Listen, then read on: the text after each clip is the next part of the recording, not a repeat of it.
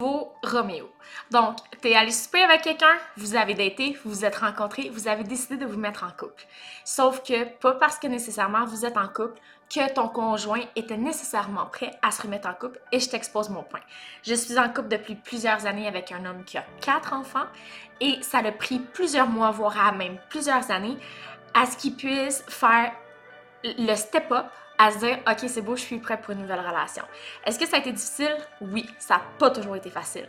Par contre, ce qu'il faut que tu saches, c'est que ton nouveau Roméo, là, il vient avec des émotions, il vient avec un blueprint, il vient avec un passé, il vient avec la culpabilité peut-être d'être parti, ou peut-être que c'est sa femme qui l'a laissé, peut-être que ça fonctionnait plus, mais il vient euh, souvent avec un lourd passé, euh, plusieurs, plusieurs traits de personnalité qui peuvent le rendre soit dépressif, qui peut le rendre, euh, qui a de la misère à s'investir avec toi, qui pense pas nécessairement à long terme.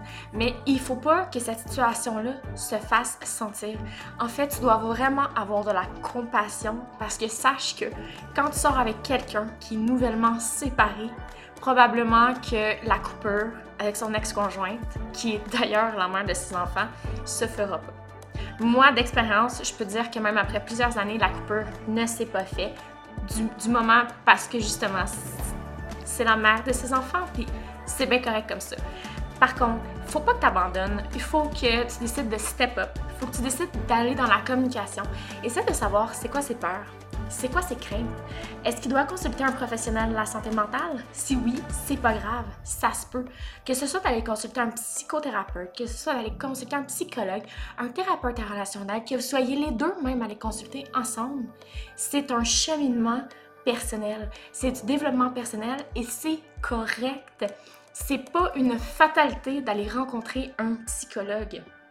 Parce que la séparation, quand tu es dans l'idée d'avoir une famille nucléaire, la séparation, c'est anxiogène. La séparation vient te bouffer de l'intérieur. Parce que toi, ce que tu voulais, en fait, c'est d'avoir une famille, d'avoir les deux parents unis, d'élever les enfants ensemble. Mais malheureusement, dans notre quotidien maintenant, ce n'est pas toujours facile. Parfois, les gens abandonnent beaucoup trop vite, selon ma vision des choses. Mais si cette personne n'aurait pas abandonné, tu l'aurais probablement pas rencontré. Donc, c'est important, fille, de, de, lui laisser la place, de, lui, de le soutenir comme tu peux.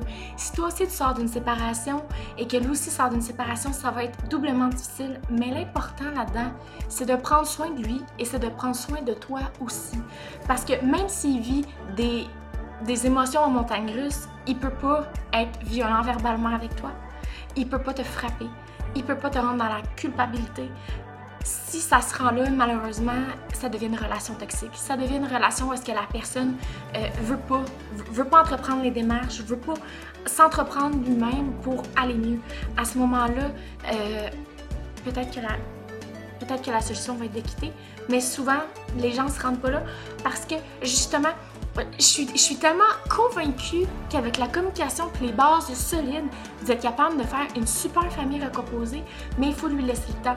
Il faut te laisser le temps. Puis surtout, il faut comprendre. Des fois, il va pleurer. Des fois, il va être fâché. Des fois, il va avoir de la peine. Mais ça n'a pas un lien avec toi. Ça n'a pas un lien avec toi. Ça a lien avec son passé. Ça a lien avec ce que lui ressent tout simplement. Et je t'encourage simplement à, à l'écouter et à T'as pas besoin de se sentir mal là-dedans. T'as pas besoin de dire est-ce que j'ai fait quelque chose de mal?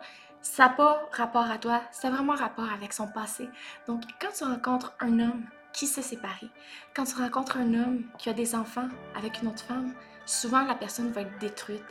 Euh, tout dépendamment ça fait combien de temps qu'elle est séparée, mais pas détruite. Il va être super heureux de t'avoir rencontré, mais il va avoir quand même un, un petit jeune c'est quoi qui dit mes enfants, je les ai en garde partagée, je les ai plus à temps plein. C'est toute cette situation-là qui fait que des fois les familles recomposées n'arrivent pas à leur terme, tout simplement parce que les gens s'entendent pas, les gens comprennent pas.